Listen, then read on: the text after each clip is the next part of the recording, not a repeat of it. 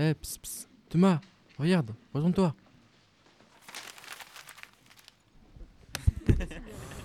Stop, arrête.